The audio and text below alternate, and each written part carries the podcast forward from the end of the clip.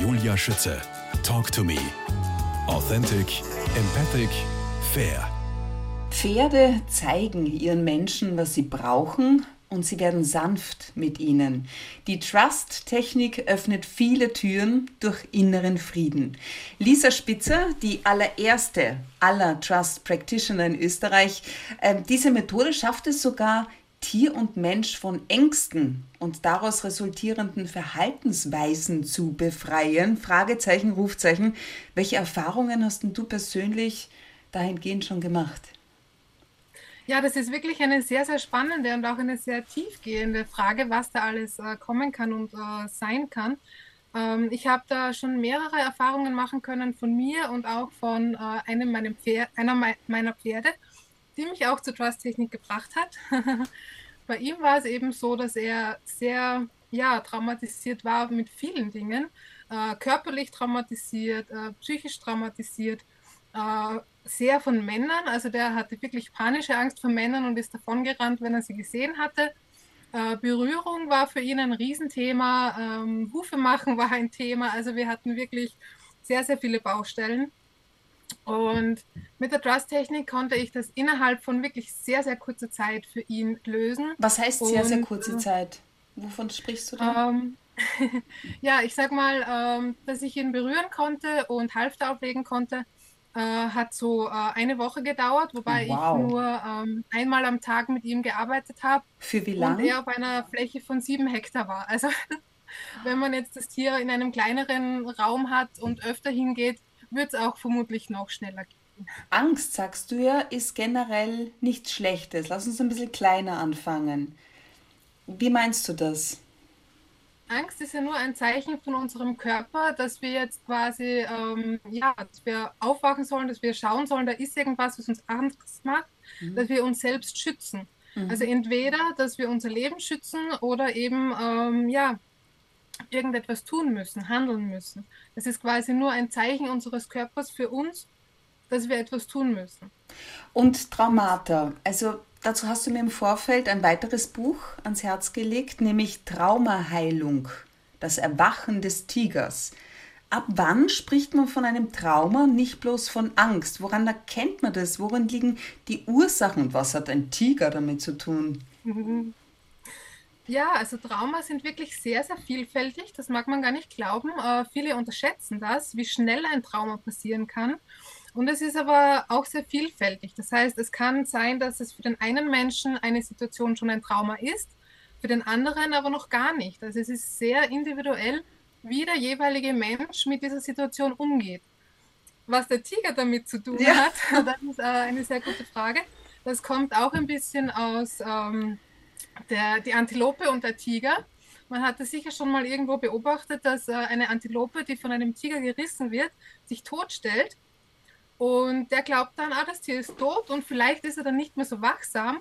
Und sobald er seinen Griff loslässt, kann die Antilope flüchten. Und dann läuft sie und läuft sie und läuft sie. Und wenn sie dann geflüchtet ist, zittert sie. Und dann hat sie quasi dieses Trauma vom fast getötet werden überwunden. Das ist quasi so eine ja, Annahme für uns als Menschen, äh, wie man eben auch äh, durch Trauma gehen kann. Okay. Oder durch ein Trauma gehen kann. Ein Trauma entsteht, so steht es auch in dem Buch, wenn ein, wenn ein Ereignis im Organismus eine Wirkung hervorruft, die nicht aufgelöst wird. Solche Blockaden lassen sich mit Hilfe des ganzheitlichen Empfindens beseitigen. Wie könnte das bei jemandem aussehen, dessen Pferd ähm, im gestreckten Galopp vor lauter Freude an der Bewegung anfängt zu buckeln, seinen Reiter dadurch im, im hohen Bogen abwirft, der dann auch noch eine Weile bewusstlos war. Alles wieder gut, aus dem Krankenhaus heraus. Und ähm, ja, das Pferd aber selbst, sobald sich der Reiter wieder auf ihn setzt, das Ganze wieder angehen möchte, auch plötzlich nicht mehr wirklich bewegt mit ihm drauf, wie angewurzelt stehen bleibt. Sprich, da haben ja dann beide was irgendwie davon getragen, oder? Ein Trauma. Ja, ähm, also es ist gut möglich, dass beide äh, da was davon getragen haben. Und was auch sehr oft vorkommt, ist, wir Menschen, wir, ja, wir haben nicht immer so, wie soll ich sagen, eine gute Verbindung zu uns. oder wir können ähm, was äh, sagen und es anders fühlen.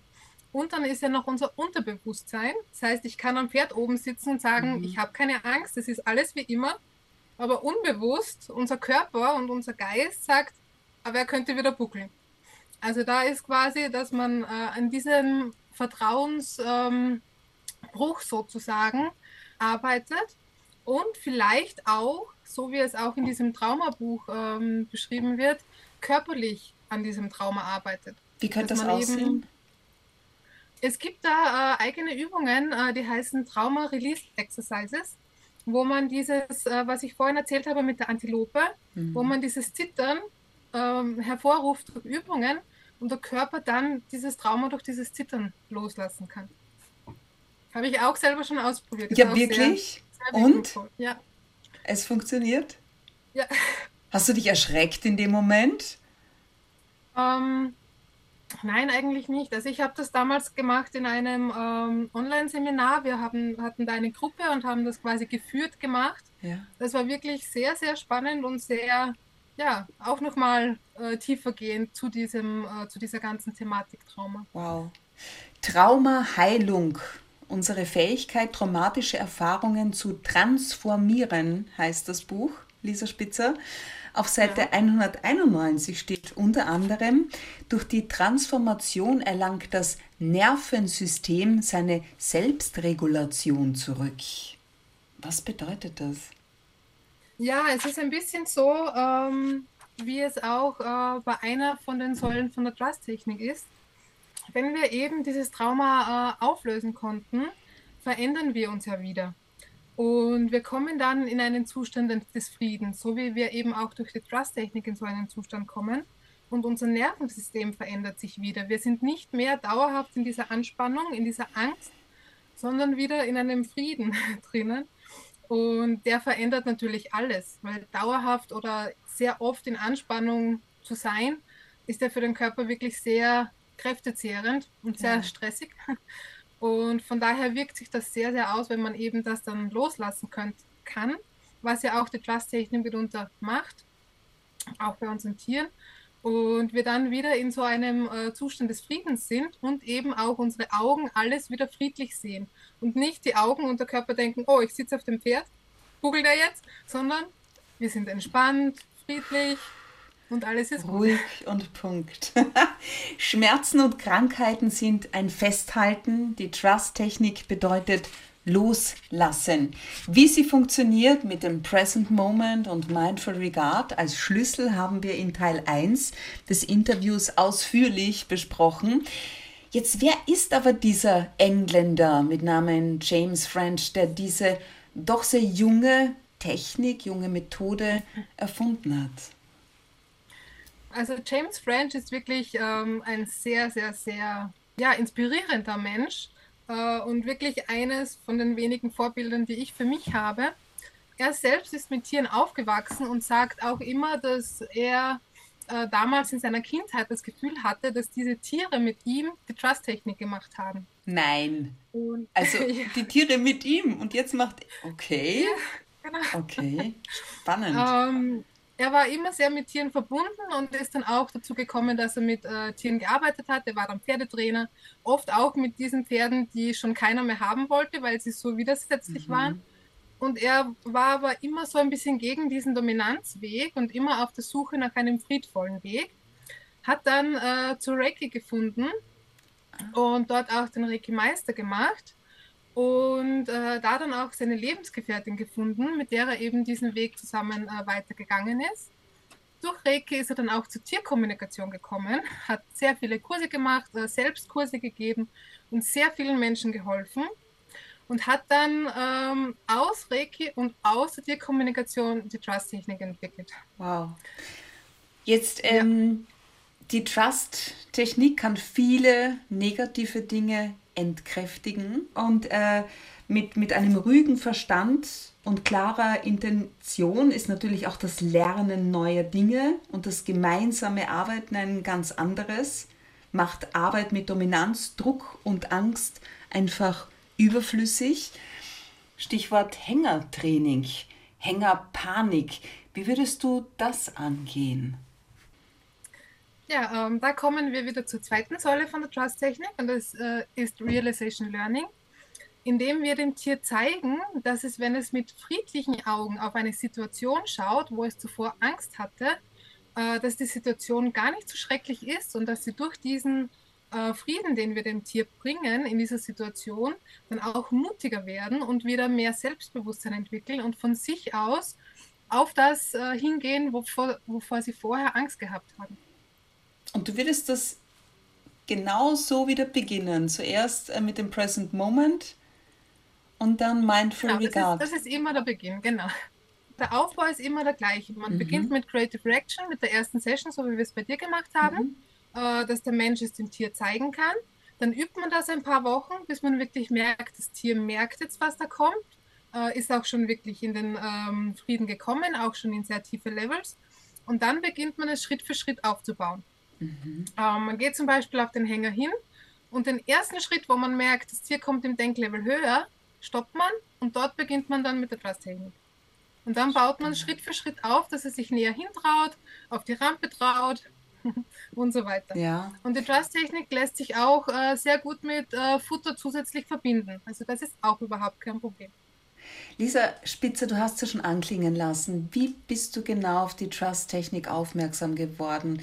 Ähm, was war deine Ausgangssituation, beziehungsweise wo war die größte Unruhe? Ähm, ja, aufmerksam geworden bin ich äh, durch meine beste Freundin, die mhm. da immer einen Schritt vor mir dran ist. Sie hat mir das im Oktober 2018 äh, den Link geschickt ähm, und äh, da gab es damals äh, ein paar Videos, die man sich anschauen konnte. Und ich war gleich total Feuer und Flamme, habe mir das angeschaut. Okay, gut. Und dann äh, im November 2018 ist eben mein neues Pferd äh, in, also zu mir gekommen. Und ähm, ich hatte nicht diese Ahnung, dass er so traumatisiert war, als ich ihn geholt habe. Okay weil er am Halfter eigentlich für mich normal gewirkt hat. Aber ohne Halfter sah das ganz anders aus. Mhm. mhm. Und äh, dann habe ich eben gleich das angewendet, was ich in diesen paar Videos äh, gelernt habe. Mir dann gleich darauf den großen Kurs gekauft und das mit ihm dann quasi Schritt für Schritt äh, durchgearbeitet. Ich bin deshalb auch so beeindruckt, weil es ist ja nicht so, dass du vorher vom Pferden keine Ahnung hattest. Du warst Turnierreiterin, Turnierbegleiterin, Übungsleiterin Westernreiten. Also es ist ja nicht so, dass du, weißt du, was ich meine? Ja, äh, es war für mich aber, wie soll ich sagen, der schönste Weg, weil äh, er hatte, also dieses Pferd Kiano, äh, hat sich mit Futter schon von mir einfangen lassen. Mhm. Von meinem Freund nicht, weil Männer waren ihm noch immer sehr suspekt, aber ich konnte ihn mit Futter einfangen. Das war aber nicht der Weg, den ich zu dieser Zeit gehen wollte, weil ich bin jetzt schon auf einem sehr, wie soll ich sagen, ähm, auf ein, einem Weg auf Augenhöhe mit dem Pferd. Das heißt, ich möchte immer, dass das Pferd eine Wahl hat und ich wollte ihn nicht dazu zwingen oder mit Futter quasi dazu nötigen und ihm wirklich diese Zeit geben. Und ja, das ist mit der Trust-Technik der perfekte Weg. Ja, dann ist nichts mit dir geworden als Blindenhundenführerin, sondern du betreibst seit gut acht Jahren auch deinen eigenen Hof. Wie darf ich mir den vorstellen? Wie sieht ein ganz normaler Tag in deinem Leben aus? Ja, vom Tag her ist es ein bisschen schwierig, weil die sind alle ein bisschen unterschiedlich, hm. äh, da ich ja noch äh, Teilzeit äh, im Büro arbeite und äh, dann Teilzeit nebenberuflich mit der Trust-Technik unterwegs bin. Ähm, aber wenn ich zu Hause bin, dann ist es meistens so, dass ich, äh, und da kommt es auch wieder auf die Jahreszeit drauf an, also im Sommer bin ich schon ab 5 Uhr draußen und arbeite mit den Pferden was heißt das, anfällt. du arbeitest mit den Pferden ab 5 Uhr? ja, ich wollte gerade sagen, was ja. anfällt. Entweder ich äh, bearbeite die Hufe, weil ich bin ja auch Bauhufbearbeiterin und mache die Hufe von meinen Pferden äh, selbst. Oder wir fangen an, äh, mit der Bewegungsosteopathie zu arbeiten, äh, die ich auch gemacht habe.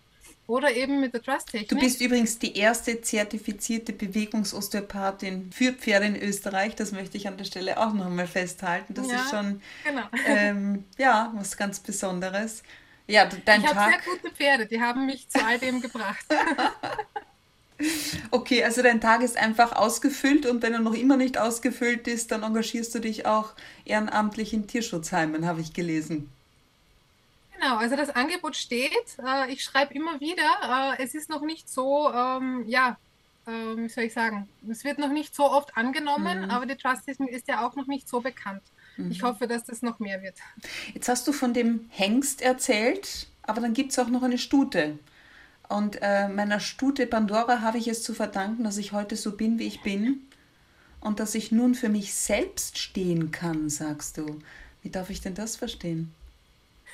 Ähm, ja, ich ähm, bin ja auch ein bisschen, wie soll ich sagen, ähm, ein bisschen, man sagt immer so, ich bin komisch oder ein anderer Mensch oder so. Ich selbst habe mich halt immer so gefühlt, mhm. dass ich irgendwie nicht so agiere und nicht so reagiere wie normale Menschen. Mir war es immer schon lieber. Du meinst wie die Masse? Sein. Ja, wie die Masse, mhm. genau.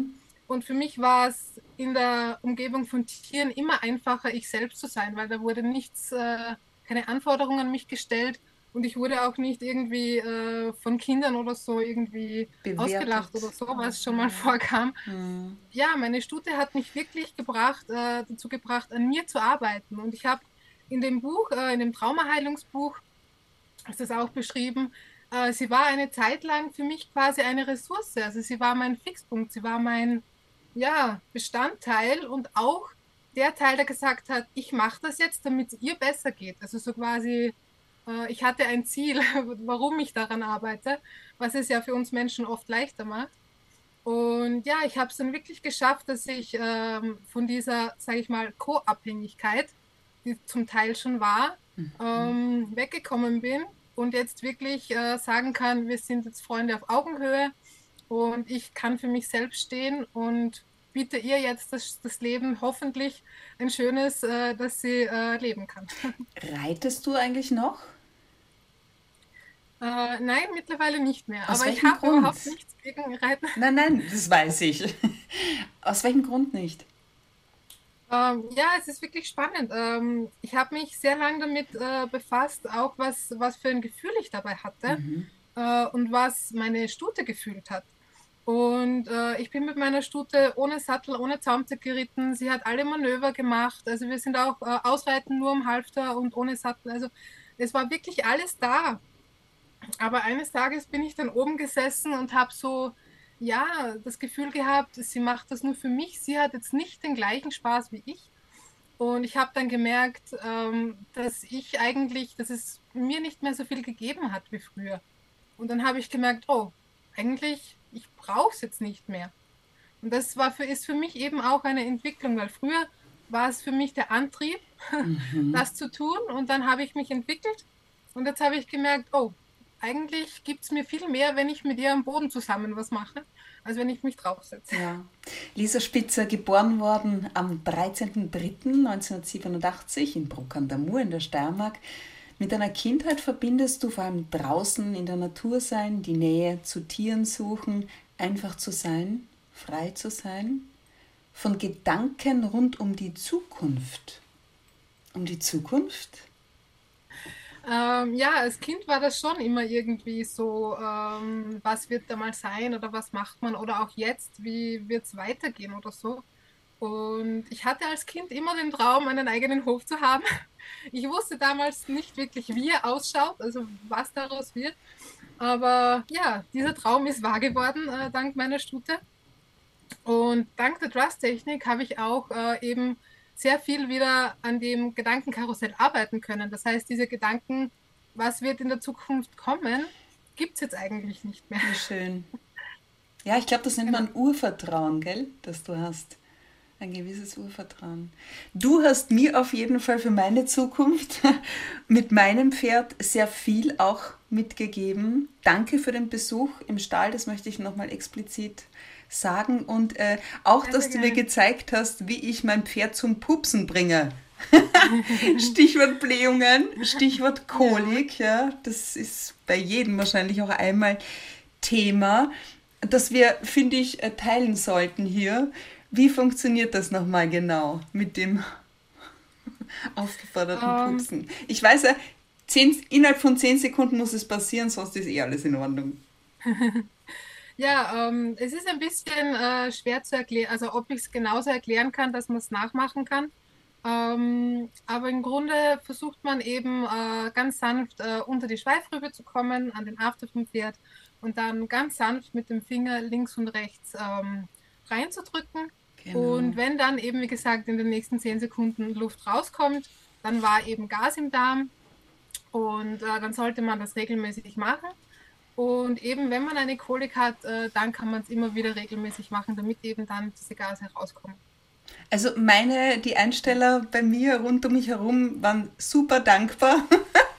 die kannten das nicht, äh, diese Technik. Ja, das, und das kommt von der Bewegungsosteopathie und die ist ja auch noch ich nicht so bekannt. Ich habe es mir fast gedacht. Ich habe es mir fast gedacht. Weitere Infos und Hilfestellungen von dir gibt es auf deiner Homepage www.alittlepeace.at. Lisa Spitzer, Trust Technik Practitioner.